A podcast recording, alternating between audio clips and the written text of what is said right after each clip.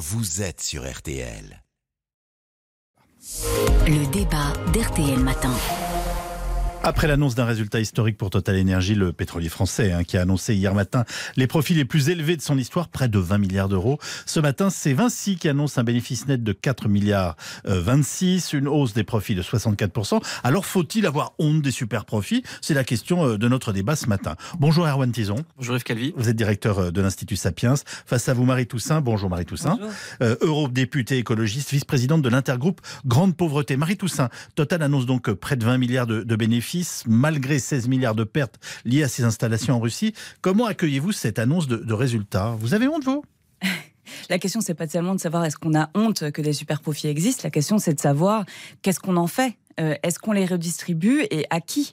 Et je crois que c'est ça la question. 20 milliards euh, après, euh, c'est la deuxième année consécutive dans laquelle Total bat des records. Ce sont des records aussi mondiaux. Total fait partie des firmes qui engrangent le plus de profits mmh. aujourd'hui à travers le monde. Et donc, il y a une responsabilité dans une société qui est tellement écartelée, dans laquelle on a à la fois de plus en plus de plus riches et de plus en plus d'extra pauvres. C'est la responsabilité de l'État et de l'Europe que d'aller dire ces super profits-là, on va les récupérer mieux les redistribuer. On va y revenir. Erwan Tison, c'est honteux des profits aussi élevés? Non, pas du tout. Déjà, je pense qu'il faut décorréler la morale de l'économie. Ça, ça se passe jamais bien quand on mélange les deux. Deuxièmement, au contraire, il faudrait se féliciter qu'une entreprise française puisse réaliser de telles performances, justement. Et quand on regarde justement la redistribution, ce qui est intéressant de voir, alors, il faut savoir que Total ne fait pas euh, tous ces, tous ces milliards de profits, justement, en France. Hein. Quand on regarde en France, on a à peu près à 400 millions d'euros maximum de profits. Donc, la plupart des profits sont faits à l'étranger, là où le, pétrole est On va y revenir. Mais là, les premiers qui vont bénéficier, justement, de ce versement de dividendes, c'est les salariés. Parce que les salariés chez Total sont les premiers actionnaires, plus de 8% de la valeur de l'entreprise est détenue par les salariés. Et l'année dernière, rappelez-vous, ça s'est traduit par des hausses de salaire substantielles pour les plus de 14 000 salariés qui ont pu en profiter. Donc, si jamais vous voulez prendre l'argent de Total, faites-le, piquez-le leur, leur, argent, devenez actionnaire de Total et comme ça, vous aurez vous aussi votre part de, cette, de ce gâteau. Marie Toussaint, ça vous inspire? Bah, Ça m'inspire que quand même tout le monde ne peut pas acheter des actions de Total. Hein, donc, c'est encore de l'argent qui va vers celles et ceux qui ont les moyens et pas euh, vers celles et ceux qui souffrent de, de pauvreté euh, et de précarité.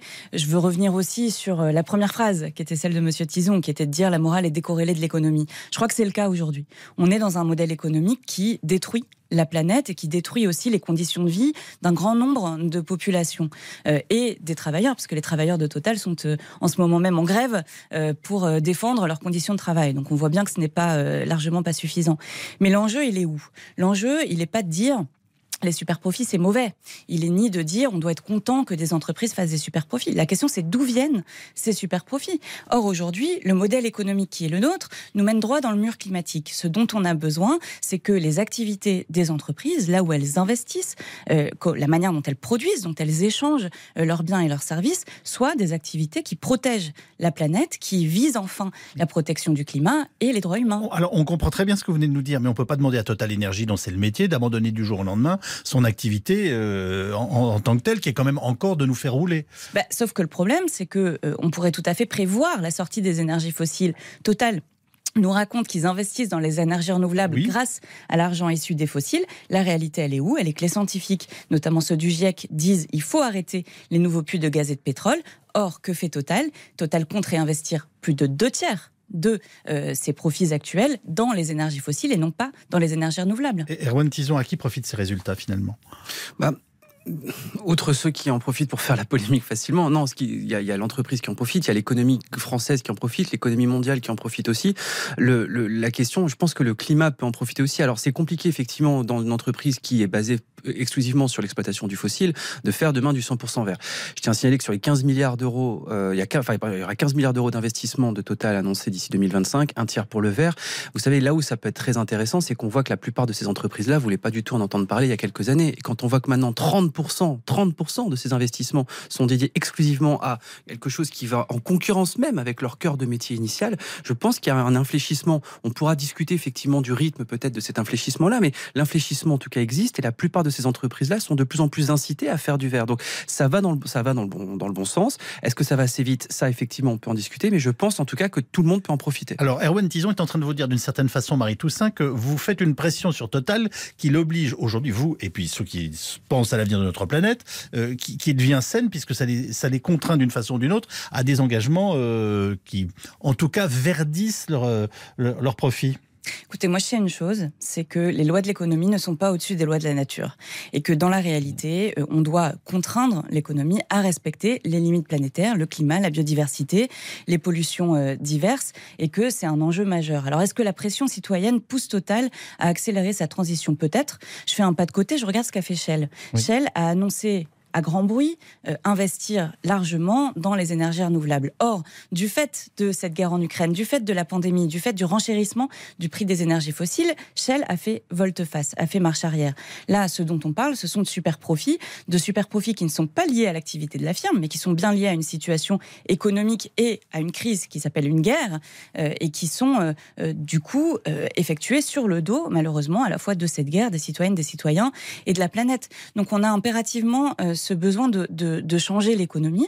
Pour moi, euh, l'enjeu n'est pas seulement qu'il y ait une pression citoyenne pour pousser Total à se transformer, mais, et notamment du fait du rythme, de l'urgence dans laquelle, euh, dans laquelle nous sommes, aussi bien climatique que sociale, il faut que l'État reprenne une part active euh, dans Total, de sorte à pouvoir pousser Total à accélérer ses activités. Monsieur Tison disait tout à l'heure, les salariés sont les premiers actionnaires de Total. C'est vrai. Qui sont les deuxièmes qui sont les deuxièmes actionnaires Eh bien, c'est BlackRock. Mhm. Et BlackRock, on comprend bien qu'ils n'ont pas à cœur de protéger ni la planète, ni les droits des travailleurs, ni on rappelle euh, les droits humains dans le monde.